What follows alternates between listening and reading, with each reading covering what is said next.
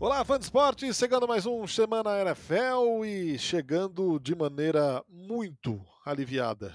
Propositalmente esperamos um pouco mais aqui é, para gravar a edição dessa semana, esperando boas notícias sobre o Damar Hamlin. E as boas notícias, enfim, vieram de maneira mais contundente e até oficial nessa quinta-feira, quando estamos gravando. Damar Hamlin aparentemente não tem sequelas neurológicas, a parte neurológica está intacta, responde a estímulos, abriu os olhos, aperta a mão de quem está em volta, é, os pulmões seguem em recuperação. Aparentemente o pior já passou, estamos presenciando um pequeno milagre. Alguém que chegou a colapsar. No termo usado na medicina, ocorreu uma reanimação porque foi um caso de morte súbita, esse é o termo. Não é um mal súbito, o termo é morte súbita. Foi reanimado e graças a Deus parece tudo bem com o Damar Hamlin. Esperamos agora o momento dele sair do hospital e que ele veja a enorme comoção que todo esse caso causou. Tantas correntes positivas, tanto amor, tanto carinho que ele recebeu aí desde a última segunda-feira um bom dia, boa tarde, boa noite, leve e aliviado, Anthony Curti. É isso. Uh, esperou ao máximo para gravar. Teve até gente que perguntou nas redes sociais tal. Até dei retweet no Narda, um fã de esporte que mandou pergunta falando quando vocês vão gravar tal. A gente estava esperando haver alguma notícia mais. Eu não diria. Concreta, é, né? concreta. Eu acho que a palavra é essa. Concreta para a gente entender exatamente o que está acontecendo, porque estava muito num, num, sinal de que ia demorar para ter alguma notícia, isso de segunda-feira para cá. Às 8h55, hora local, Damar Hamlin colapsou depois de dar um tackle no T. Higgins.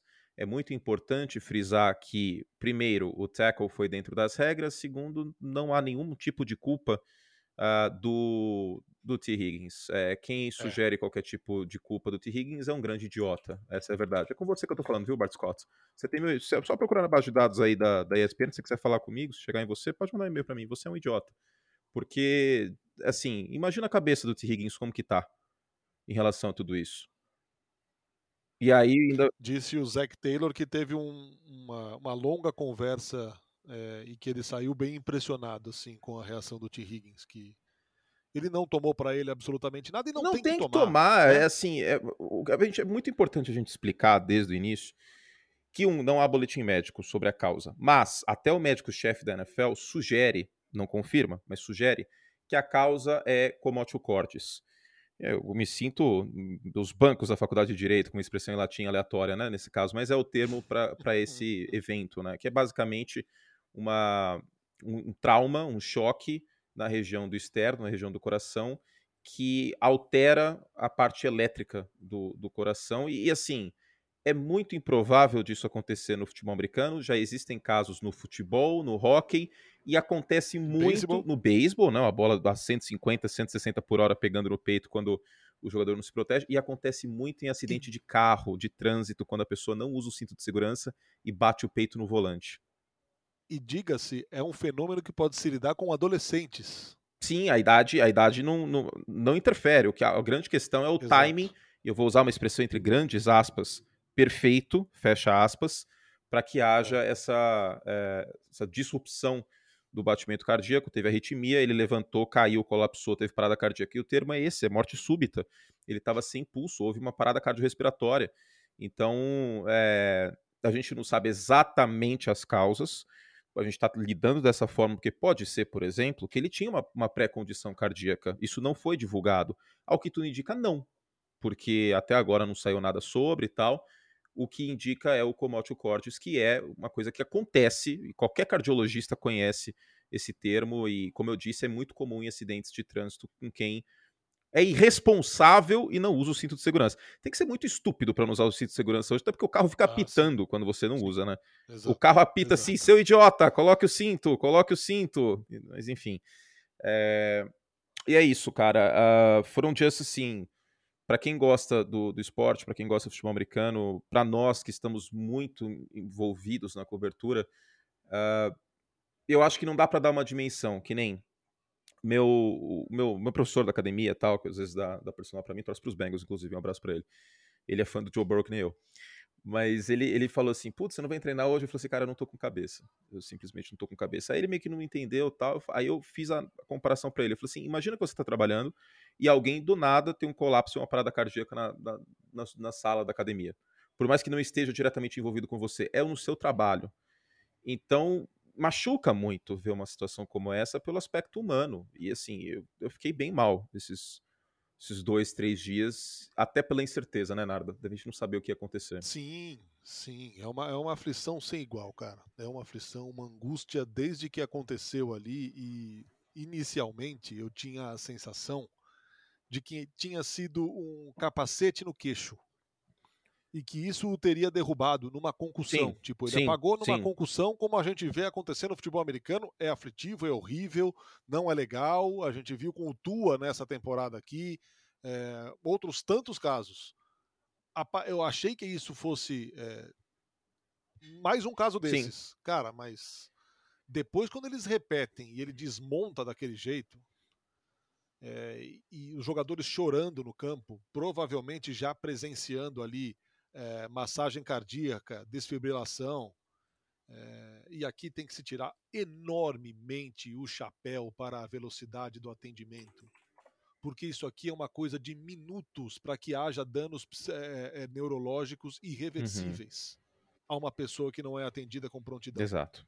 Então, conversando com o meu irmão, que é médico, e me desculpem aqui os médicos que venham ouvir o podcast, se eu usar algum termo errado, ou se eu passar alguma informação que não é precisa, mas todos esses protocolos de socorro em caso de necessidade extrema, eles são meio que padronizados, são meio que atualizados nos Estados Unidos. E ontem a gente ouviu um médico-chefe da NFL, eu li aspas, não lembro quem foi que tweetou. Dr. Alan Sills, o nome dele. É, alguém tweetou dizendo que ele estava presente no evento com o Eriksen na Eurocopa, quando o Eriksen também apagou e foi reanimado. É, e diz que no começo dessa temporada aqui houve uma atualização nos protocolos de atendimento da NFL.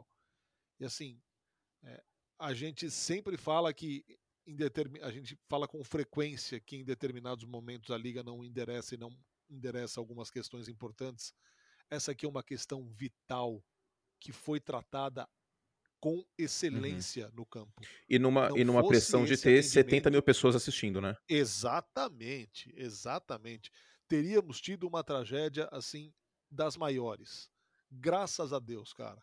É um pequeno milagre sim, que a gente está vendo. Graças a Deus, nada tá, nada tem, parece, nada mais sério, além do que a gente viu, vai acontecer com o Hamilton. E nesses dois casos que eu mencionei, agora eu esqueci, foi, foi um dos médicos americanos que você até mandou para mim, o, o, o fio que ele fez, a thread que ele fez no, no Twitter. Sim. E ele menciona que nos dois casos, no futebol e no hockey, ambos se recuperaram e no hockey até voltou a jogar, inclusive. Então, enfim, é... foi muito chocante, cara. Assim, foi extremamente chocante. Uh, a gente realmente isso nunca aconteceu. Eu sou muito fã de automobilismo, amo, amo, amo, e eu me senti vendo uma corrida com um acidente fatal. Assim, quando, quando eu estava sentado no sofá de noite uh, na segunda-feira, depois do League, assim, eu tava esperando o pior. Porque a, a TV americana comece, começou a seguir o protocolo de acidente fatal no automobilismo, que é break a cada 30 segundos, basicamente. É. Então, aqui no Brasil a gente ficou com o sinal que a gente chama de stand-by, né? Que é o, o, fundo do estádio e tal. Mas a TV americana, Isso. ela saía para break o tempo inteiro. E quando, assim, quando acontece uma tragédia de fato, esse costuma ser o protocolo da ESPN americana. E eu nunca vi assim, mesmo quando teve aquela lesão do Ryan Shazier e tal, o, os comentaristas até da TV americana, o Adam Schefter, mas principalmente o Booger, McFarland, que foi jogador, ele não conseguia falar, cara. Era visível, era visível que ele não queria estar tá ali. Que ele não estava em condições por ser um ex-jogador. E aí, depois, no Esporte Centro Americano, que a gente até teve a transmissão aqui no Brasil na ESPN 3, o Ryan Clark, eu acho que resumiu Nossa. absolutamente tudo que que aula, cara. que que estava rolando e que estava passando na, na cabeça de todo mundo. Né? Que aula que ele deu. Que aula que ele deu. Foi espetacular e assim, é... ali na transmissão, enquanto estavam o Joe Buck e o Troy Aikman no estádio, começou aquele revezamento com o estúdio, né? Estavam lá o Schefter, enfim. É... E em muitos momentos é o que você falou, as pessoas não tinham o que falar, né? É... Vozes embargadas, tal qual as nossas aqui também. Cara, eu, eu, logo me ocorreu porque foi uma sensação imediata que eu senti. Eu estava no estádio fazendo a reportagem no jogo do São Caetano em que morreu o Serginho. Eu não sentia nada tão angustiante desde aquele, desde aquele dia, cara. Acho que foi 2004 isso. É, só que ao contrário daquela vez, nessa aqui eu tinha que seguir falando. Lá eu estava apenas atrás de informação e fazendo a reportagem para o dia seguinte, eu não estava ao vivo. Então, cara, foi um negócio assim violento. É o que você falou. É perturbador. Perturbador. Naquele dia eu fui dormir quase 5 da manhã. É, e nos dias seguintes você fica ávido por informação e, e, é uma aflição gigantesca que não venha nada oficial. Apenas hoje veio algo um pouco mais técnico, mas é, dizem os médicos é tudo normal. Essa, essa sedação serve para que o corpo se recupere de maneira mais tranquila, mais serena. É, agora, não é possível que ninguém tenha concluído absolutamente nada de segunda-feira para cá, a ponto de não trazer nenhuma informação é, mais precisa, nenhuma palavra oficial do hospital. E hoje parece que isso chegou, ainda bem, e nos trouxe alívio. Agora sim. É, enfim, uh, nem sei o que o Narda estava falando, acabei caindo aqui por conta de uma interferência da internet. Mas uh, é isso, cara. Foi, foi muito assustador tudo isso. Assim, para você que estava na transmissão, deve ter sido ainda mais, porque. É, eu falei aqui, não sei se você pegou essa parte, mas eu estava no, eu tava no estádio quando morreu o Sérgio. Você estava no Morumbi? eu estava fazendo a reportagem. é, eu, eu fiz um vídeo essa semana e a primeira coisa que, que me passou na cabeça quando veio a informação de que o, o Damar Hamlin estava recebendo massagem cardíaca foi esse fato. Não foi nem o Eriksen. Foi esse fato porque no caso do Eriksen ele sobreviveu. E eu não tava. Eu, eu ia nesse jogo, cara. Eu ia nesse jogo, nesse. Foi uma quarta-feira, não foi? Eu ia nesse jogo, acabei não indo. Lembro que fiquei chateado de não ir. Eu acordei no dia seguinte, tava na sétima série, foi 2004. E. Entreguei a idade do Nardo agora. Não, eu tava, eu tava fazendo essa conta, falei aqui, eu acho achava que era 2004. E, 2004. e aí, eu, cara, se eu voltar ao meu colégio, eu sei exatamente onde eu estava a hora que eu recebi a notícia, assim, tipo, no corredor na frente da, da sala, e eu fiquei meio chocado, tipo, como assim um jogador pode morrer? Porque a gente, a gente passa pela cabeça que os jogadores, por serem atletas de alto rendimento, passam por todos os testes, etc, mas é, saúde humana é uma coisa muito louca, cara. É... E uma coisa, e uma coisa que o Ryan Clark falou, né? É, quando você tem 24 anos, você está na NFL realizando o seu sonho, vivendo o momento da sua vida, você uhum. se acha uhum. indestrutível. E muitos jogadores vieram nessa linha depois falar: espera um pouquinho, cara. No fundo, uhum. nós somos uhum. todos humanos. Isso aconteceu com ele, podia acontecer com qualquer um de nós, porque é uma fatalidade, é um lance absolutamente normal da NFL. Então acho que isso é um, é um enorme, é um enorme choque, cara. É um enorme choque.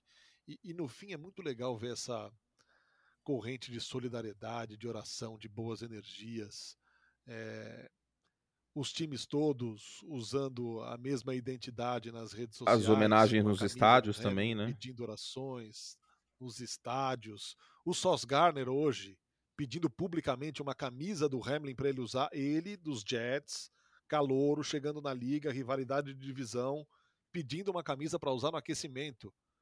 Uma camisa do Hamlin, porque ele fez um pedido na loja, a loja Essa loja não me entregou a camiseta do Joe Burrow que eu comprei, inclusive. Foi parar na Bélgica. Não comprem nessa loja aí, viu? Ah, é, comprei beleza, a camiseta hein? do Joe Burrow no Natal, não, foi parar na Bélgica. Tem algum cara da geração belga aí muito feliz com a camisa do Joe Burrow.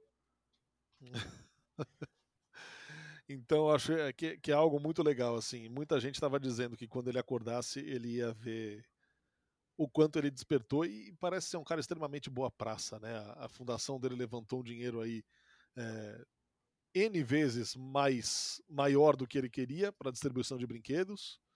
É, então ele vai poder ajudar muita gente. Parece que é esse que é meio um, um É uma característica dele mesmo, tá nele e mesmo. você vê como as coisas são, né? A meta dessa fundação dele para dar presente para crianças carentes e tal, da comunidade dele lá na Pensilvânia, é, a comunidade que ele está envolvido, né? Lato Senso comunidade, era de 2.500 dólares, cara. E ultrapassa o que? 4 milhões já. Então, 3 milhões, 4 milhões, a última vez que eu tinha visto estava quase 4 milhões. É, é, realmente a parte positiva é, disso tudo. E, enfim, o grande ponto é isso que você falou, né, cara? Mas isso eu acho que é um aspecto até da vida, né? Quando a gente vai envelhecer. Quando a gente tem 20, 20 e poucos anos, a gente realmente acha que a gente é imortal, não, não passa essa mortalidade do ser humano e tal, não passa pela cabeça, e aí vai passando os anos, vai chegando cabelo branco e etc. Agora, para os jogadores que estão no auge da forma física, ainda mais um esporte que demanda tanto isso como o futebol americano profissional, algo assim é muito chocante. Acho que a, fo a foto que mais me, me, chamou a atenção foi uma do Josh Allen, da expressão do Josh Allen, provavelmente quando ele percebeu que o Damar Hamlin estava sem sentidos e recebendo massagem cardíaca que é uma cara de espanto, Sim. assim, de que você pode traduzir como: peraí, como assim isso está acontecendo? Porque o jogador de futebol americano, teve até alguém que falou, algum ex-atleta, agora não me recordo quem, ele tem a ciência de que existe 100% de chance dele se machucar. É 100%, cara. Em algum momento da carreira, o jogador vai ter uma lesão no pé, ou no cotovelo, Sim. ou muscular, Sim.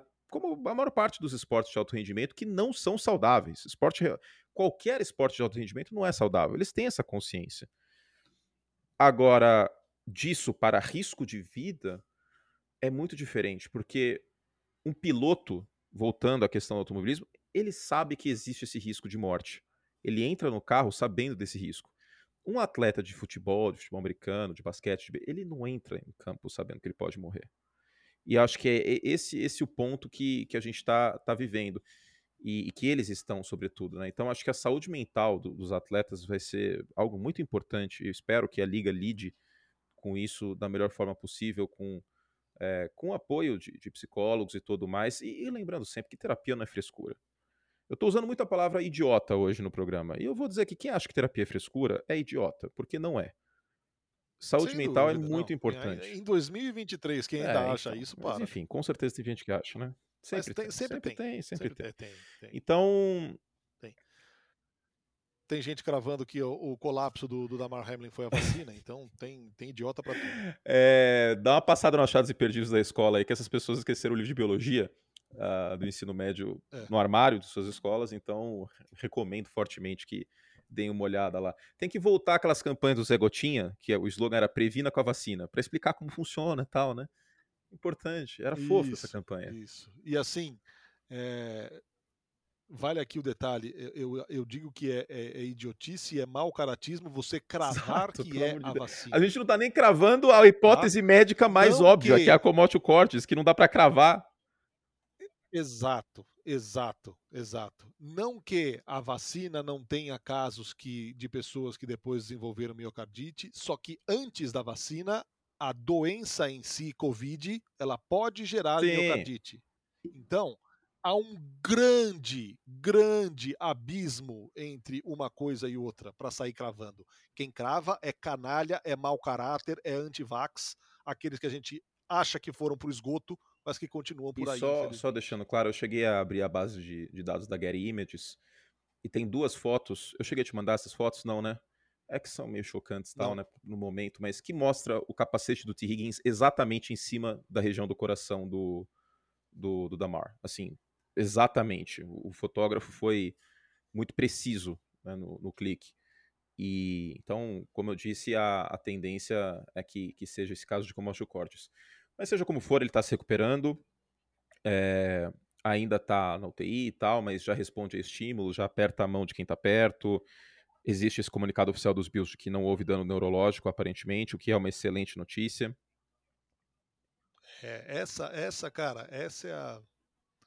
Não, é sim, porque, notícia, porque né? quando a gente fala de é parada cardíaca, notícia. pode dar a entender que é só o coração. Mas o coração é uma bomba no corpo que leva oxigênio para as outras partes. E se o cérebro não tem oxigênio, dá ruim. Então, a cada minuto que passa sem o coração estar tá batendo, a chance de, de vida vai caindo, caindo, caindo, caindo.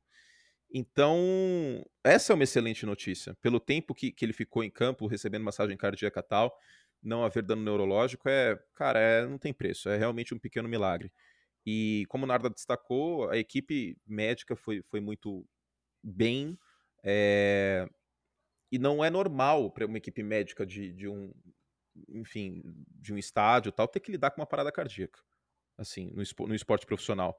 Talvez no esporte sem profissional e amador seja mais comum, porque não há exames antes, alguém com uma condição cardíaca prévia pode acabar tendo uma parada cardíaca e tudo mais, mas realmente a equipe médica do, a, dos Bills, do, do Paycor Stadium, os paramédicos da ambulância e do hospital da Universidade de Cincinnati, que eu até fiz questão de destacar na, na ocasião, é um dos melhores daquela região, então teve, ele recebeu o melhor tratamento possível e, e, acabou melhorando. E em meio a tudo isso, uh, a NFL confirmou a semana 18, como já era expectativa, mas Bengals e Ravens, que era um jogo que estava na dependência de ser às 6h25 ou às 3 horas, horário de Brasília, dependendo do que acontecesse no Monday Night Football, foi marcado de uma vez para as 3 horas. Se os Bengals vencerem, eles são campeões da AFC North. Se eles perderem, aí depende o que vai acontecer com esse Bills e Bengals, que neste momento ninguém tem a menor ideia de como. Não, mas o mais provável é a questão da porcentagem de vitórias, né? É, é, é provável que isso aconteça. Eu vou te dizer que existe uma chance, na minha cabeça, forte de cancelamento desse jogo. Ou de empate. Porque as ideias que estão surgindo. Teve uma ideia que pipocou ontem no, no Twitter via Pro Football Talk, essa é a pior ideia que eu já vi no mundo. Que, assim, Ampassan parece que é uma boa ideia. Mas é o seguinte: Pro Football Talk disse, o McFlorio, né, disse na rádio 937 The Fan, que semana 19, ou seja, semana que vem, final de semana que vem, teria Bengals e Bills, o White Card da NFC e a AFC inteira folgaria. Aí na semana 20 teria o White Card Uau. da AFC e a NFC inteira folgaria. Por que, que essa é uma ideia estúpida? Vamos supor que o Kansas City Chiefs tenha a folga da AFC. O Kansas City Chiefs vai ter duas semanas de folga? Duas semanas. Assim, e aí Bengals e Bills se lascando, jogando na semana anterior. É, é uma vantagem muito maior para Kansas City nesse cenário, entendeu?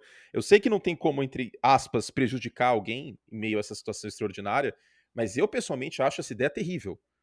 Terrível. Eu prefiro o empate entre Bills e Bengals e paciência do que você potencialmente dar duas semanas de descanso para Kansas City.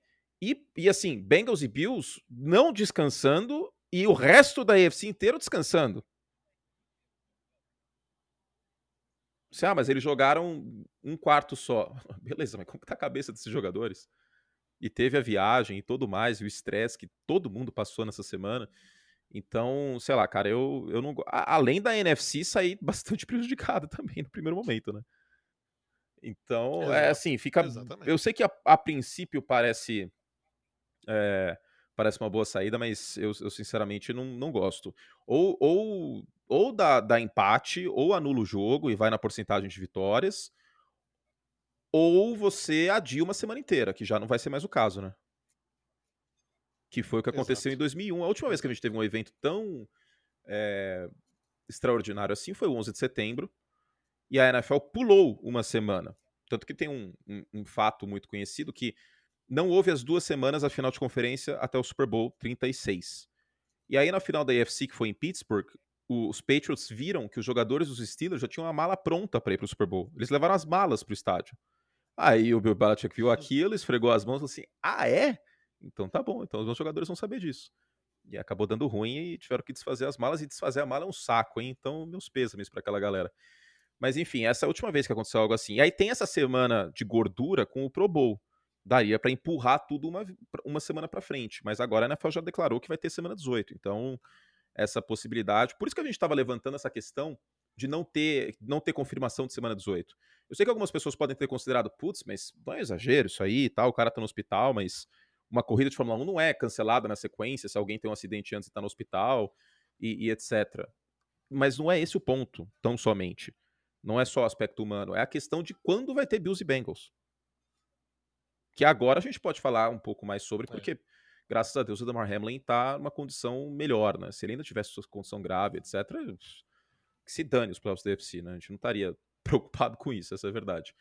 Mas agora que, que a gente tem essas boas notícias, dá para voltar a focar um pouco em jogo. E aí eu não sei, nada. Eu não sei o que vai acontecer, cara. Tipo, o que, que, que a NFL vai fazer disso aí?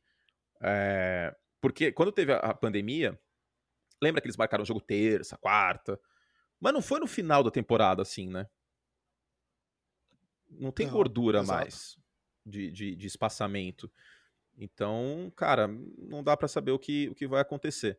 Agora, falando de, de cenários de playoff, eu tenho aqui abertos Clint cenários da semana 18. Inclusive, eu e Fernando estamos juntos do último Sunday Night Football da temporada, né?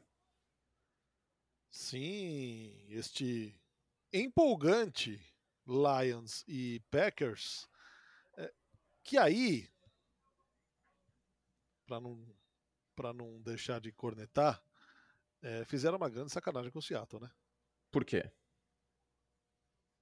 Pela marcação do jogo mais cedo. É, mas por que sacanagem? Cara, porque assim. Não, eu entendo. É... Em condições normais seria ideal os dois jogos no mesmo horário, que nem a terceira rodada da Copa do Mundo. Não, mesmo horário. Sim. É, mas a NFL não pensa nisso. Porque Detroit já pode entrar em campo eliminado. E aí. Ah, assim, ah, não, não. Vai encarar Green Bay. Ah, vai, ou se vai. pra eliminar os Packers? Ah, vai. Não, então. O Dan Campbell já, já. Ah, não, não é a mesma coisa, coisa você, claro. Você entrar em campo brigando por playoff. Não, então. não é a mesma coisa, mas o Dan é, Campbell, pilhado, cafeinado, louco do jeito que ele é. Tipo, a gente vai cair, mas a gente vai levar alguém junto. Esse vai ser o feeling do negócio. É, eu acho que Detroit, mesmo eliminado, entraria de uma maneira bem. Sabe por quê? Não sei se o fã de esporte reparou, mas este é o primeiro prime time do Detroit Lions essa temporada. Porque Uau. Thanksgiving não conta. É meio-dia, tudo bem que, entre aspas, é um horário nobre, porque só tem o jogo naquele horário. Este é o primeiro jogo noturno do, do Detroit Lions neste ano. Então, para vários jogadores aí, é muito importante, cara. Para um Aiden Hutchinson no seu primeiro ano, que já passa das 40 pressões, está fazendo um ano muito sólido, não vai ser o calor defensivo do ano, porque demorou a começar a render de fato, mas é, é um jogador muito importante já para Detroit. Para Jared Goff mostrar para a NFL que ele está vivo, porque é óbvio que Detroit eventualmente vai ter um novo quarterback. Não acho que ano que vem, mas eventualmente vai ter. Então, para o Goff, esse jogo é muito importante. Para um Amon Hassan Brown, que é um dos mais subestimados jogadores da liga, mostrar serviço. E que será o melhor wide receiver em campo. Ah, mas isso aí tá? com certeza absoluta.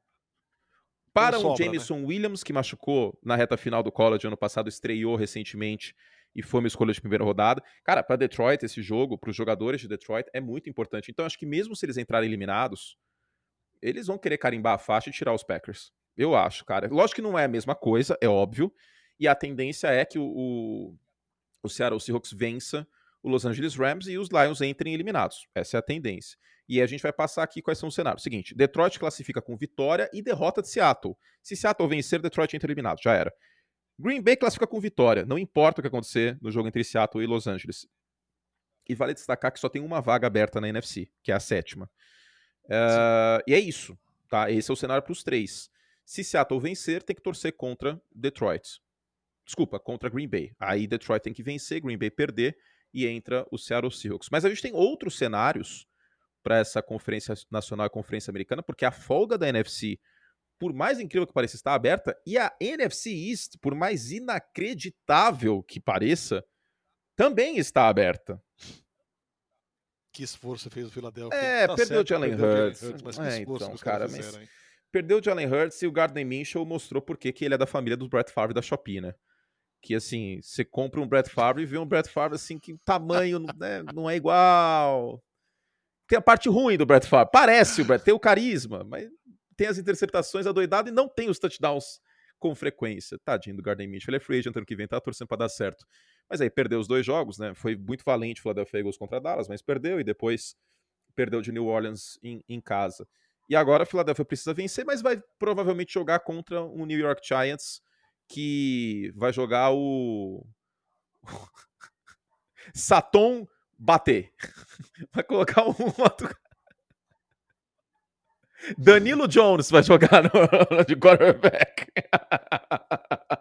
Não vai ser essa galera que a gente tá esperando. Eu acho, pelo menos, que o, o Brian Double vai dar contagem de snap pro Daniel Jones e pra Kayvon Thibodeau. É, um parêntese aqui. é, o Brian Debo é o técnico do ano, né? Ah, é, é, o meu voto há algum tempo. Eu sei que pode, pode ser o Nick Sirianni, né? Se Philadelphia tiver a folga, pela evolução do Jalen Hurts. O Nerdola estava muito forte nessa também, mas Miami derreteu. O meu voto é Brian Debo, cara. O Nossa, elenco dos Giants. Por falar em fazer força Nossa, também, isso é inacreditável, cara. É, é, é, o, é o colapso do ano e é colapso edição de colecionador, assim. É inacreditável. Inacreditável. Tá Miami tinha 90% de chance de playoff. É, o time tinha 8-3. E assim, é um time melhor do que os Jets e que os Patriots no, no elenco como um todo. E tava brigando com, a, com, com o Buffalo pela divisão. Perder para São Francisco é normal, perder para os Bills é normal. Agora, correu muito mal contra Los Angeles, um jogo que a gente até fez junto.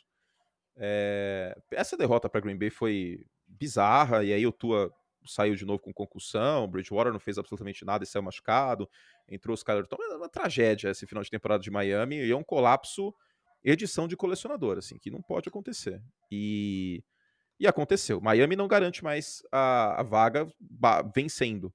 Passar aqui os cenários de playoff da AFC. Daqui a pouco a gente fala sobre folga, sobre divisão, porque ainda tá aberto, mas Miami, deixa eu achar aqui, Narda. Cadê? Miami garante vaga com vitória e derrota de New England. New England joga contra Buffalo fora de casa, mas vai saber como tá a cabeça dos jogadores dos Bills, né? Porque meio que 880, né, cara? Ou eles vão, tipo, jogar pelo Damar, ainda mais agora que tem notícias positivas, ou os caras vão entrar com a cabeça completamente, tipo, zureta e eu não julgo. É, tem, tem a, a, motivação jogar pelo Damar e tem a motivação Exato. folga na primeira semana. Mas que ainda está aberta. Porque em caso de vitória de Buffalo, não, né? Kansas City tem que perder. Se ganhar. Se Kansas City ganhar, aí tá aberto também. E, Ó, Buffalo garante a home field advantage com. Ah, por causa da. Não, certo, por causa da. Por Exatamente. Causa da do jogo, né? Buffalo só garante é. a, a, folga independente do, do jogo contra Cincinnati. E a NFL tá rezando pros Chiefs perderem. Porque se os Chiefs perderem e os Bills e os Bengals ganharem, o jogo entre Bills e Bengals, ele perde muito em importância para a classificação. Porque aí, nesse cenário, o Buffalo é. teria folga, Cincinnati ganharia a divisão. Fim. E aí faltaria definir a folga entre Bills e Bengals, mas sabe Deus o que, que ia acontecer. Mas os cenários para Buffalo é esse aqui, ó. Vitória e derrota de Kansas City e derrota de Cincinnati, Buffalo tem a folga. Vitória mais vitória contra o jogo hipotético contra os Bengals. Derrota de Kansas City mais vitória contra Cincinnati no jogo hipotético. Então, esse jogo pendurado, ele bagunça tudo a classificação da, da AFC. Os únicos cenários que podem se resolver nesta semana é se Cincinnati perde, não tem mais a folga, independente de Bills e, e, e Bengals.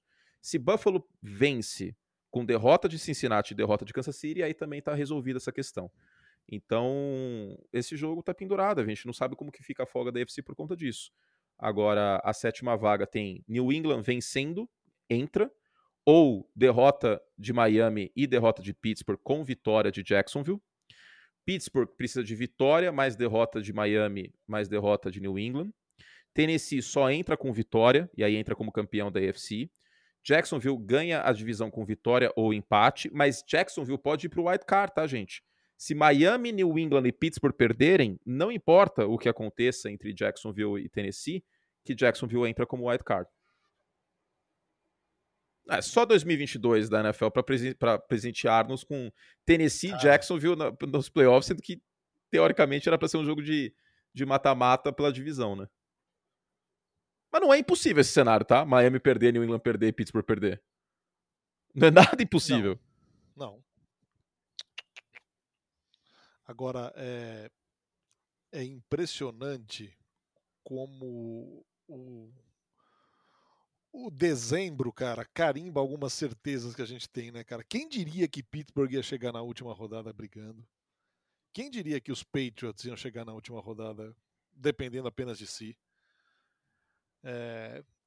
Quem diria que na última rodada, ok, os Buccaneers eram favoritos na sua divisão, mas estiveram ameaçados de não ganhá-la?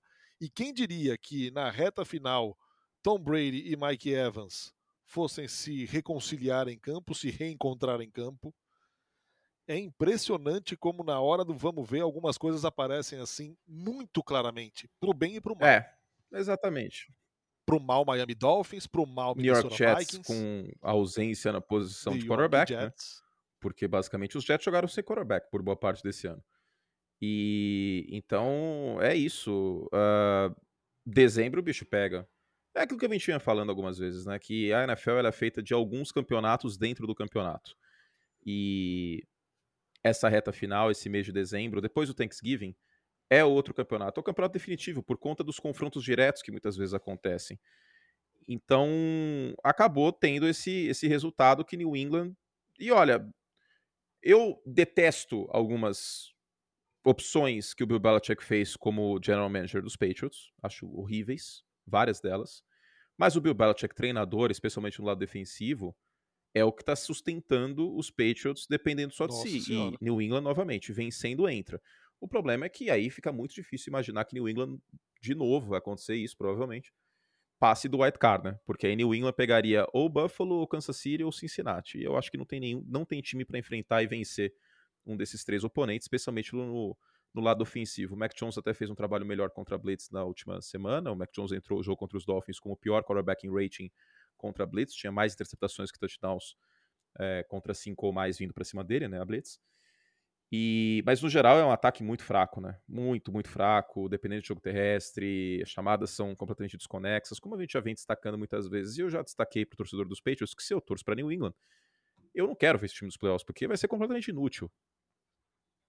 É sério, vai ser completamente inútil. Tipo, desculpa, mas qual é a chance de New England chegar no Super Bowl? É 0,1%.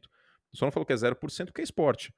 Mas com esse ataque aí para três jogos fora de casa, na AFC desse ano, com o Mac Jones sendo necessariamente o pior quarterback em todos esses jogos, que isso é um fato.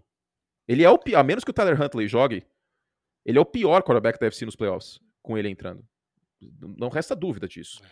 Então, é isso. Aí você valida o trabalho do Matt Patricia e o Bill Belichick assim, ó. Falei, ó. Não, isso é, isso é impossível. Eu ia, eu ia falar isso agora. O, o, o Bill Belichick já deve ter algumas vezes, óbvio que ele jamais vai externar isso, algumas vezes se é arrependido é possível, desse movimento cara. com o Matt Patricia. Porque o, o Bill Belichick ele entende mais de, de tática, de defesa, de ataque do que eu, assim, 100 vezes mais. Se tá escancarado para mim, para vários analistas, que o negócio tá muito zoado, não é possível que ele, com 40 anos de, de, de comissão técnica de NFL, não tenha percebido isso, sinceramente. Uma leo, lealdade tem limite, né, cara? Exato, exato, exato, exato, exato, exato o prejuízo é gigantesco. Agora. Gigantesco. Agora, cara, é... aleatoriedade, mas dentro do assunto. Kenny Pickett tem um, tem um negócio, hein, cara? Ele tá evoluindo dentro do pocket, ele cortou aqueles turnovers meio tontos que ele tava tendo nessa temporada, que parecia ele querendo resolver sozinho. Personalidade é. na hora E a experiência dele uh, como quarterback titular em, na Universidade de Pittsburgh, acho que contou bastante. E comissão técnica, né, cara? O Matt Canada eu não acho que faz um bom trabalho como coordenador ofensivo, mas é o preparo não, do Mike Tomlin da cabeça do menino, cara. Porque você perdeu um quarterback Hall of Famer em termos de liderança, porque em termos de jogo, o Ben Roethlisberger era uma geladeira duas portas no pocket, né? Eu tinha mais mobilidade do que ele. E eu sou uma balsa. Então, você tira esse, esse elemento e basicamente acrescenta um calouro, que também não era um calouro grande coisa em termos de, de nível técnico e tal, e o time segue brigando por. Eu não digo nem por playoff, tá? Mas por campanha positiva. Pittsburgh pode terminar de novo com campanha positiva, que era algo que parecia que não ia rolar, Sim. cara. Claro que a, a volta Sim. do CJ Watt é um tremendo fator. É, esse time tem certo talento, mas quanto tempo que a gente não fala de Pittsburgh aqui no programa? Exato. Só que, por outro lado, a gente não pode esquecer, e assim, não tô querendo menosprezar o trabalho feito, porque tem muito time que pega esse, essas equipes e acaba tropeçando. Não é isso. Mas contextualizar, da mesma forma que eu contextualizo as vitórias do Minnesota Vikings e contextualizo positivamente que, ó, os Giants pegaram os Colts, mas amassaram os Colts. Os Steelers vêm pegando adversários muito fracos. Não se complicou, mas, cara, o ataque de Pittsburgh tem 17 pontos por jogo nessas últimas três vitórias. É muito pouco. Tá fazendo o seu tal. Mas Carolina, Las Vegas, Baltimore sem o Lamar, assim, Atlanta. Olha as cinco últimas vitórias de Pittsburgh. Indianapolis, Atlanta, Carolina, Las Vegas e Baltimore. É só um time na pós-temporada desses aqui e é o Baltimore Ravens sem o Lamar Jackson, que é outra equipe. Completamente diferente do. E, e, na outra partida que jogou contra os Ravens sem o Lamar, foi 16 a 14. Né? Agora, sim, Pittsburgh tem mérito de estar tá fazendo um bom trabalho no final do ano. 2-1 em novembro, 3-1 em dezembro. E tá na briga de novo por conta disso. Seria interessante ver Pittsburgh na pós-temporada, mas pau que bate Chico, bate em Francisco. New England é um golfinho, é pular e voltar para a água. Pittsburgh também. Pittsburgh não tem força para para ir longe nos playoffs da UFC. Seria assim um caso completamente maluco, a menos que a defesa faça um trabalho muito, muito absurdo. Aí você pode virar, você, Nardo, fã de esporte, você, assim, mas não tá jogando bem a defesa? Ah, ok, gente, mas tá jogando contra a Carolina, contra a Baltimore sem o Lamar, contra os Colts. É, é, é. entendeu? É. Quando pegou Filadélfia na semana 8, tomou 35 pontos. Quando pegou Buffalo na semana 5, tomou 38 pontos. Tudo bem, não tinha o TJ Watt, algum desses jogos, mas assim, né? Vamos combinar que não dá para confiar no. Ah, quando pegou Cincinnati também tomou 37 pontos na semana 11. Então, quando pegar ataques sim. mais fortes, provavelmente só a defesa não vai, não vai sustentar. Dito isso, é um tremendo feito, sim, de Pittsburgh. Eu tiro o chapéu para o Mike Tomlin, que é um dos melhores treinadores da NFL, e eu falo muito isso, faço questão de frisar que eu amo o Mike Tomlin. Ele é, espe... Ele é espetacular. Narda, seguinte, é a partir do momento. Eu acho que, assim, qualquer empresa, se o Mike Tomlin não quiser mais trabalhar na NFL, precisa contratar esse cara, porque a partir do momento que você gerencia um vestiário com Ben Roethlisberger, Livion Bell e Antonio Brown, e esse vestiário não estoura uma bomba ali dentro, e eles não saem na porrada, você merece um prêmio. Esse fato, para mim, dele ter segurado esses três, que assim, o Ben Roethlisberger, assim, tem seus momentos, tá? Tem seus momentos. É, sempre foi um jogador difícil de lidar nesse aspecto. O Antônio Brown não precisa nem entrar no mérito, né? Um completo. Sim. Cara, assim, você falou agora de, de Antônio Brown. Há quanto tempo? Um ano. Fez um ano dele, dele tirando a camisa no meio do jogo contra os Jets, Bucks e Jets, jogando a camisa pra torcida e indo embora. Pegando um Uber pra ir embora. Literalmente Exato. pegando um Uber. Mas há quanto tempo Pittsburgh não tem um. um ah, desde o Antônio Brown, porque aí o Juju foi, foi alçado a é. post wide receiver número 1 um, e não tem a menor Sim. condição dele ser um wide receiver número 1. Um. Sim. Isso são o quê? Três anos? E olha o time aí, não tem campanha negativa, cara. Pode conseguir mais uma campanha. É, é inacreditável. É, não, é assim. É... Isso. E vou dizer mais: se o coordenador ofensivo fosse um cara que soltasse mais o Kenny Pickett, esse time não teria sofrido tanto ofensivamente. Possivelmente. Vale lembrar que Pittsburgh tem uma escolha alta na segunda rodada, que é a escolha que o Chicago Bears deu pelo Chase Claypool. Os Bears vão ter aí provavelmente ou a 33 ou a 34 ou a 35 escolha da, da segunda rodada, que é agora de Pittsburgh. Então, Pittsburgh vai ter aí opções interessantes para reforçar o elenco. É, eu acho que ainda está bem distante os Steelers de brigar pela, pela divisão, porque o Cincinnati Bengals tem o Joe Burrow, o Lamar Jackson, ah, muito difícil que chegue a ser free agent. O contrato dele acaba, mas aí os Ravens usariam a franchise tag. A franchise Existir tag. a franchise tag impede que ele seja free agent, não faz nenhum sentido. A franchise tag foi criada para isso, inclusive. Quando a NFL abre o mercado para os jogadores, em 93, ela cria a franchise tag para os Dolphins não perderem o Damarino, para os Bills não perderem o Jim Kelly, para você ter um instrumento de você segurar pelo menos um jogador que é o mais importante do time. E no caso de, de Baltimore, o Lamar Jackson é o jogador mais importante. Vide o ataque de Baltimore. É que assim, o, o Greg Roman não tem mais a menor condição dele seguir chamando ataque. Assim, uma coisa completamente horrenda, é muito feio. Fato. E eu, eu faria a comparação que parece 1947, mas eu acho que até um desrespeito com os times da NFL naquela época, porque havia certa criatividade no jogo terrestre e não há com, com o Greg Roman. Os Ravens estão fazendo, sem o Lamar Jackson, 10 pontos, 16 pontos, 3 pontos, 17 pontos e 13 pontos. Virou ataque de Denver em ponto por jogo, basicamente. É muito ruim. E nada indica que o Lamar vai jogar nesse domingo, hein? Não treinou já. Que coisa, né, cara? Até a temporada passada, Lamar Jackson não tinha perdido nenhum tá jogo. Tá esquisito cara. isso aí, hein? Está esquisito. Que coisa, cara. E eu estou preocupado, viu? Porque é lesão no joelho, né? É lesão no joelho. Então não é, é uma situação tão, tão simples assim. Agora, vamos ver o que acontece. Torcendo pela melhor, um dos jogadores mais divertidos a gente assistir. É... Sei lá, cara, tá esquisito isso aí. Eu não sei como ele voltaria também na pós-temporada, né? Agora, o que Baltimore faz, supondo que ele não esteja 100%? Eu, sinceramente, pouparia ele, cara. Ah, mas e a divisão? Ah, cara. Beleza, vai, vai, vai arriscar o Lamar machucar. Não. Para potencialmente, não. talvez, ganhar. Sabe, acho que é muito, muito C. Eu preferiria segurar o Lamar se ele não tiver em mínimas condições de não, não ter outra lesão, porque machucar de novo o joelho aí pode ser bem ruim, não só para o futuro da temporada, mas isso, isso é uma coisa que a gente precisa falar mais, inclusive, né? Gente, não é assim que tipo, só se joga uma temporada e a NFL acabou. Você, ah, o Tom Brady vai aposentar esse ano, então vamos acabar com a NFL de uma vez? Eu não volta mais ano que vem, então tudo bem se o Lamar Jackson machucar. E se ele machucar, como que ele volta ano que vem? Dá mais lesão no joelho, não é tão simples assim. Então, sei lá, cara, eu acho que Baltimore tem que pensar com carinho na situação. O, episódio, o episódio Russell Wilson mostra que a gente não pode dar Exato, ele tinha machucado o, o, polegar e é. já, já mencionou, a precisão dele nunca mais foi a, a, mesma, desde ele ter machucado o polegar no, no início da temporada passada, né? Os próprios números dele em, em Seattle até, eles deram uma caída em praças fora do alvo, aproveitamento, rating e tal. Então tem, tem esse fator que é muito importante, né? Não, não achar que são favas contadas e que jogador. Acho que a grande lição dessa semana é: jogadores não são máquinas. Não são robôs. São pessoas. Exato. E o ser humano é incerto em termos de recuperação de, de, de, lesão, em termos de N coisas que podem acontecer. Essa temporada, inclusive, cara, acho que foi uma das temporadas mais imprevisíveis que a gente teve em muito tempo. Foi uma das temporadas que teve mais jogos ruins em horário nobre? Também. Mas foi muito imprevisível, cara. Assim, o New York Giants indo para os playoffs foi algo que pouquíssima gente, acho que nem o mais otimista torcedor dos Giants acho que podia imaginar.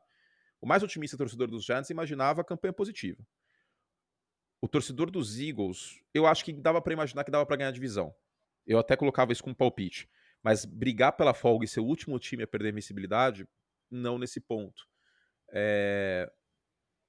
O torcedor dos Packers não imaginaria mais que o time voltaria, cara. E, e quando o, o Garópolo machuca, a, a, impressão que passava é que São Francisco ia meio que cumprir tabela com, com o Brock Purdy. E São Francisco tem nove vitórias seguidas. Então. Agitando aqui. Brock Purdy já está à frente de Trey Lance? Um cabelo de sapo porque o grande BO é o preço que foi pago pelo Trey Lance.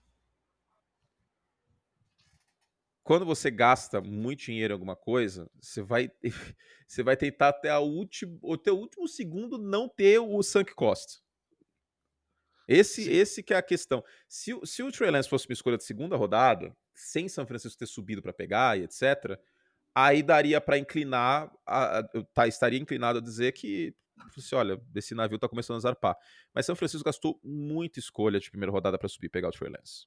Por conta do potencial atlético dele e etc. O Trey Lance foi bem nesse ano? Como que a gente vai falar se ele foi bem, se foi mal? Se ele jogou um jogo num dilúvio em Chicago e meio jogo contra Seattle? Não tem espaço amostral para saber quem é o Trey Lance.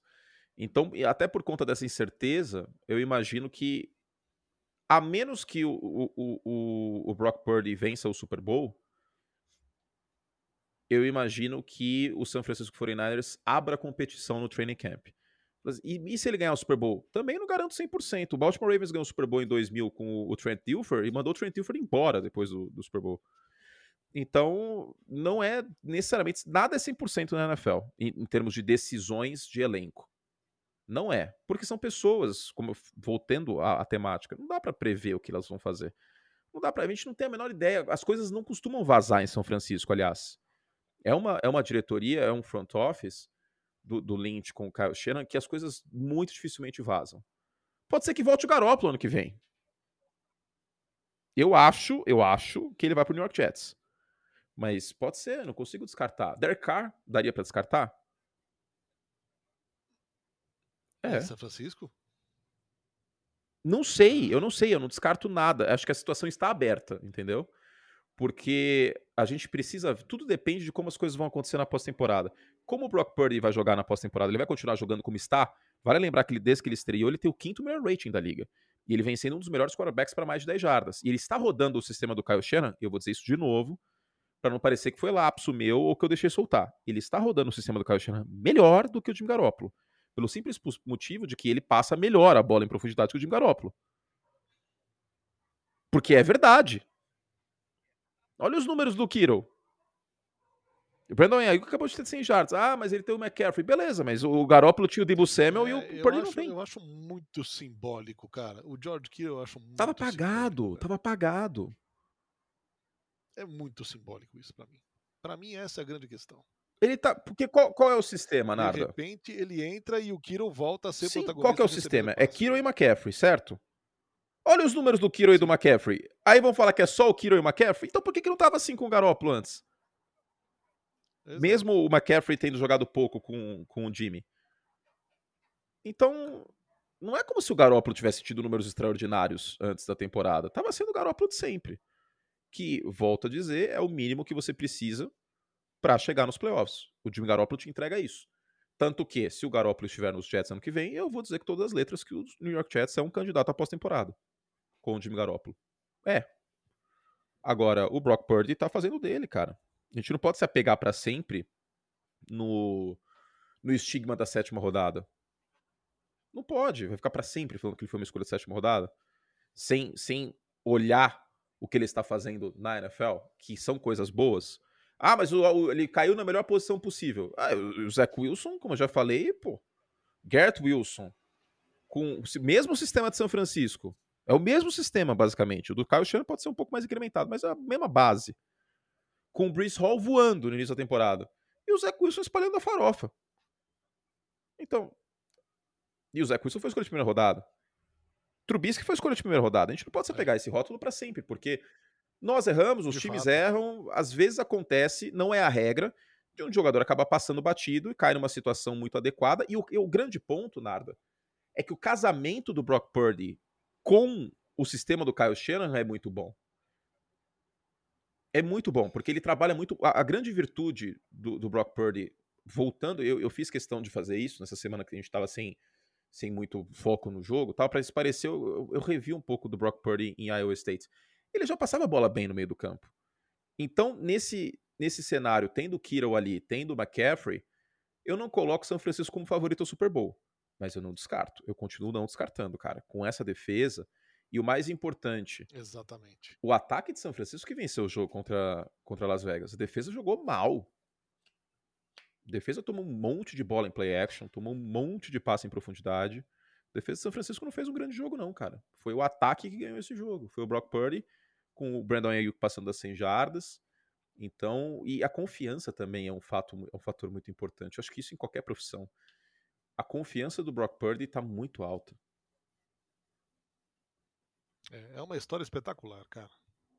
É uma história simplesmente sensacional do Brock Purdy. E dando muito bem é conta isso. do recado. Bom, a gente, a gente, a gente virou aqui uma conversa aleatória, né, sobre é. NFL, porque eu fui colocando. É, a gente já falou alguns cenários aqui de playoff, né? Mas o grande ponto é que a folga da AFC está completamente incerta. Os Jaguars a gente já falou o cenário, né? Vencer garante a NFC Sul ou empatando e garante vaga nos playoffs com derrota de Miami, New England e Pittsburgh. Kansas City a folga está incerta. Miami precisa vencer e New England perder. Uh, New England precisa vencer ou derrota de Miami, Pittsburgh e Jacksonville vencendo. Aí Jacksonville entra como, como campeão da divisão e New England entra como wild card. Pittsburgh precisa de vitória e derrota de Miami e New England, e Tennessee precisa de vitória e aí vai como campeão de divisão. Na NFC a gente já passou cenários também, né? Detroit, Green Bay e Seattle. Detroit só passa com vitória e Seattle vencendo Los Angeles mais cedo. Os Packers passam com vitória independente desse outro resultado. E Seattle só pode passar com vitória e derrota de Green Bay. Então precisaria vencer os Rams e os Packers perderem para os Lions. A folga da, da NFC a gente consegue decidir, vamos dizer assim, né? Aí fica é. assim: Filadélfia garante a folga e a divisão com vitória garante a divisão com vitória. A folga, Filadélfia garante com derrota de Dallas e derrota de São Francisco também, mesmo se Filadélfia perder. A divisão garante também com derrota de Dallas sobre os Commanders, independente se vencer ou perder. O Dallas Cowboys garante a folga. Eu vou, vou refazer essa frase, hein? O Dallas Cowboys garante a folga É, com vitória, mais derrota de Filadélfia contra os Giants, que vai, provavelmente vai ser o elenco B dos Giants boa parte do jogo, mais derrota de São Francisco, que garante a divisão com vitória e derrota de Filadélfia. Filadélfia tem que perder e Dallas tem que ganhar para eles ganharem a divisão. São Francisco garante a folga com vitória e derrota de Filadélfia. Se São Francisco perder e Filadélfia perder e Dallas ganhar, como eu falei, a folga é de Dallas. E é isso, né? E Minnesota, Minnesota tá travado como número 2 ou número 3. Minnesota não Exato. tem o um confronto direto, seja contra é, Filadélfia, porque perdeu na semana 2, seja contra São Francisco, por conta do resultado dos jogos em comum. O Pro Football Talk é, postou há pouco que está aguardando fortemente que a NFL anuncie hoje que a partida entre Bengals e Bills será declarada como no contest, ou seja, como se fosse uma partida anulada. Eu acho que vai ser isso, cara. É. Eu acho que vai ser isso. E aí vai na porcentagem de tudo aí, né? E Exatamente. vou até abrir aqui um termo que Fernando, os Fernandos gostam muito, tie break. Mas esse da NFL, seguinte. Vai começar três, três ou mais times, head to head, aí não vai ter a partida. Então, o critério seria melhor porcentagem de vitórias em jogos em comum. Depois, melhor porcentagem de jogos dentro da conferência. Um desses dois aqui vai decidir a folga e o chaveamento 1, 2 e 3 da EFC. Eu acredito que a NFL meta o louco e fale: anulou, não teve jogo. Porque no beisebol isso acontece, tá? Existem casos de temporada que os times não fazem os 162 jogos que acaba não tendo tempo de, de remarcar, o time já está eliminado tal, e aí vai na porcentagem. Então, imagine, eu, se eu fosse o Roger Goodell, primeiro que eu ia ser uma pessoa muito feliz, porque o Roger Goodell ganha muito dinheiro. Começa por aí. Segundo, que eu tomaria essa decisão. De anular o jogo e vai na porcentagem. Ou, na verdade, tornar o jogo nulo, né? Que aí você descarta o que aconteceu no primeiro, no primeiro quarto entre, entre Bengals e Bills. Vamos ver o que vai acontecer. Infelizmente, o podcast já vai estar no ar quando essa decisão for tomada, né? Imagino que. Acho que até amanhã, sexta-feira, essa decisão sai, Narda. Acho muito difícil que, que a rodada aconteça no que Kansas City jogue sem saber o que vai acontecer, sabe? Exato, exato. Então, é isso. Falando em Kansas City, vamos passar o calendário?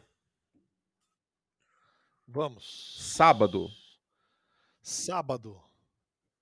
18 horas. ESPN 2 Star Plus, Kansas City Chiefs e Las Vegas Raiders. Las Vegas, fim de festa total. E Tennessee Titans e Jacksonville Jaguars, valendo muito. Jacksonville que vai com Josh Dobbs, nada de Malik Willis. Pô, quem não, diria, Tennessee. hein, que não era uma ideia boa colocar o Malik Willis como reserva imediato? Parabéns, hein? Tennessee Titans. Perceberam isso aí na semana 18. É, Gênios. O Vrabel, o, Vrabel, o Vrabel dessa vez. Não, mas não era muito bem, escancarado cara. isso, não tadinho. Que ele não tinha condição de ler a defesa da NFL. Putz, cara, nas, assim, no calendário fraquíssimo que ele teve no college, ele tinha essa dificuldade. Imagina a NFL. Mas enfim, segue, nada. Domingo, 3 da tarde, New England Patriots e Buffalo Bills. New England por incrível que pareça, controlando o próprio destino contra um Buffalo que luta pela folga e que está ainda, obviamente, abalado, porém, porém, mais tranquilo com a situação do seu companheiro Damar Hamlin. É, nesta quinta-feira, inclusive, houve uma videochamada do pai do Hamlin com todo o staff, todos os jogadores, todo o grupo de Buffalo, tranquilizando, dizendo que as evoluções acontecem, e depois veio essa nota de Buffalo informando que aparentemente está neuro, neurologicamente intacto o Damar Hamlin, o que é Leonardo, uma notícia. No mesmo é horário, maldade falar que o mais difícil para New England é justamente depender de si?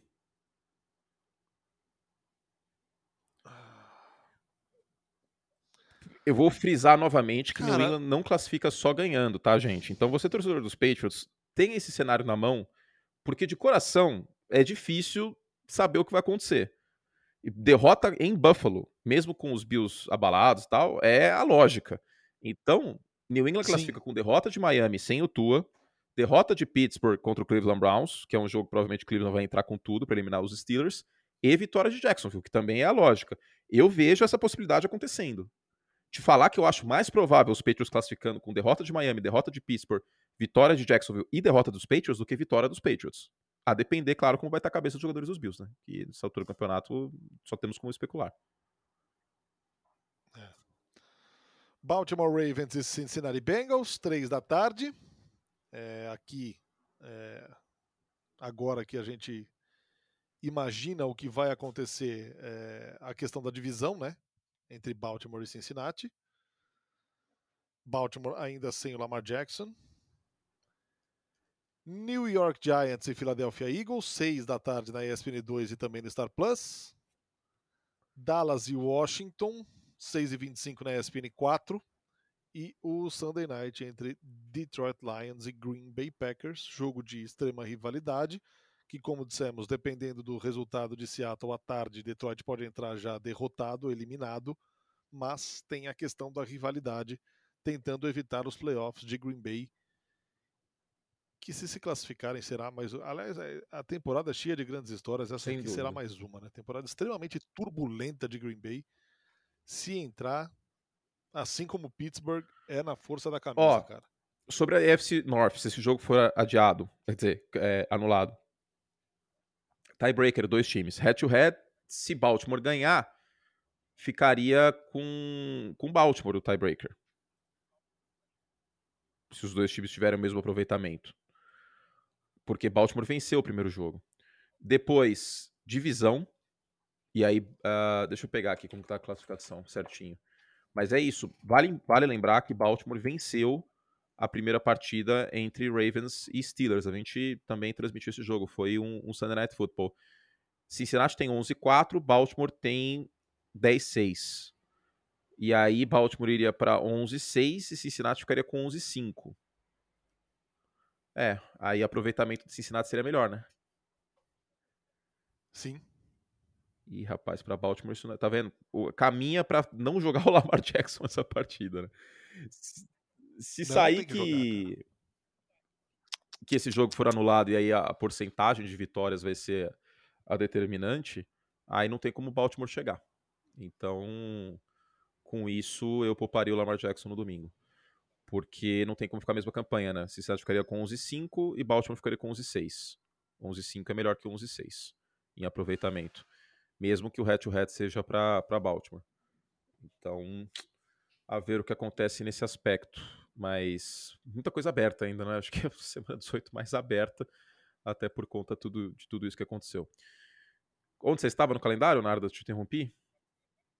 Acabou, né? Não, acabei. Olha aqui, ó. Pro Football Talk agora. Current information we have Bills Bengals won't happen. NFL is currently figuring out how to configure the AFC playoffs without that game. É porcentagem de vitórias. É isso que eu não estou entendendo qual é a. É, mas aí eles colocam uma pergunta aqui. Could a next team be aided to eliminate the bye week for the number é. one seed? Aí, aí, aí vira colocar um oitavo time e eliminar o Bay na primeira semana. É aqui a pergunta, não é uma afirmação. Aí vira Ferge, hein? Ah, aí vira a Federação Estadual de, de Futebol do Rio de Janeiro lá, né? Aí, putz.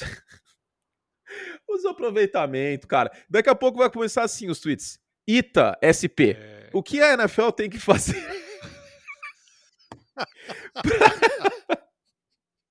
para calcular. Ai, calcule Deus. o aproveitamento de vitórias de, ben, de Bengals, Bills e Chiefs, considerando os tiebreakers. Tipo, vai virar questão de vestibular daqui a pouco, cara. Não, é, é muito forte a tendência de que tenha um jogo. É, eu acho isso. Eu acho isso. E aí esperamos que o bom senso prevaleça. Eu acho isso, cara. Porque essa ideia doida aí do joga a NFC uma semana, joga a EFC na outra Aí vira bagunça porque eu falei, é o que eu falei, se Kansas City tiver a folga, os caras vão folgar duas semanas. O Mahomes vai para o Caribe. Você quer pegar o Mahomes depois ele pro Caribe? Eu não quero. Entendeu? Aí é sacanagem com o resto da UFC. E, e, com Bills e Bengals que vão ter que jogar, teriam que jogar nessa semana, enquanto o resto, então, o Justin Herbert tá lá, tirando espinha, fazendo uma limpeza de pele, e os caras jogando. Eu acho essa ideia pavorosa, sinceramente. É muito melhor anular esse Bills e Bengals e te dizer que eu acho que os times vão concordar com isso. Eu acho, cara. Pela, pela, é. pelo, pelo, pelo sentimento de. É, por duas coisas. O sentimento de camaradagem que a gente viu entre os técnicos de Bills e Bengals, entre o Zach Taylor e o Sean McDermott, nessa semana e no campo. Espetacular. Porque, diga-se, o protocolo padrão é aquece cinco minutos e voltamos. Inclusive, quando o Ryan Shazier teve aquela lesão grave, foi o que aconteceu. Aí, como foi uma situação muito extraordinária, as coisas foram se desenvolvendo, a NFLPA foi conversando com o Goodell, e os times foram pro vestiário, e aí acabaram anulando a partida. Foi a melhor decisão possível. Anulando não, né? adiando a partida. E o outro ponto é que a família Pegula, dona dos Bills, e o Mike Brown, dono dos Bengals, me parecem o tipo de pessoas que não encrencariam com não ter esse jogo pelo histórico. Me parece, não sei. É uma impressão minha. É, talvez se fossem outros. Se fosse o Dan Snyder, por exemplo, aí eu estaria num outro polo, né? Eu já ia falar que o Dan Snyder o louco, ia querer ter jogo, papapá, dinheiro, ingresso. Mas no caso de, dessas, uh, desses dois owners aí, desses dois proprietários, uh, a família pegou o Mike Brown, imagino que, que não seja problema anular o jogo. É a melhor decisão possível. Eu espero de coração que essa seja a decisão adotada, porque disparado é o que menos gera BO. Claro que não é o ideal, porque aí algumas coisas não podem ser alcançadas, que nem eu falei, Baltimore não pode alcançar Cincinnati. É, a folga ficaria uma salada, porque, por exemplo, no NFL Gizes aqui, que é o nosso sistema oficial, não tem ainda o Common Games Record, que é a campanha em jogos em comum. Não tem, porque tem que esperar a temporada terminar. então, tipo, é... vai ter que esperar, cara, ver o que vai acontecer em relação a isso, mas acho que o, o correto seria anular e ir por porcentagem, que é o, uma coisa que o beisebol já fez algumas vezes. Muito bem, hein? Vamos nessa, Vamos então? nessa. Encerrando aqui mais um Semana NFL. Quase uma hora e dez, hein, cara? Falamos a roda hoje. Mas a situação merecia. É a semana final, é o alívio pelo Damar Hamlin. Viva Damar Hamlin! Um beijo, Anthony Curti, estaremos é juntos. É isso, estou em Raiders e Chiefs no, no sábado às seis e pouquinho, mais ou menos. Espero vocês, é o primeiro jogo dessa semana 18. O Kansas City, se vencer, eu não sei o que acontece. a gente fica na dependência do sorteio da telecena no domingo à noite. Aí na podia falar assim, ó, a folga da UFC vai ser determinada pelo sorteio da telecena e se tiver empate pelas rodas da fortuna. Pensou? Coisa extraordinária? Isso. É, e aí, no domingo, essa a gente já sabe o que vai acontecer, porque na NFC. Estou no Sunday Night Football entre Detroit Lions e Green Bay Packers. Os Lions podendo entrar eliminados ou vencendo classificam e os Packers, independente do que acontecer, vencendo classificam. O jogo é no nosso querido Lambeau Field, certo? Fizemos o que podíamos.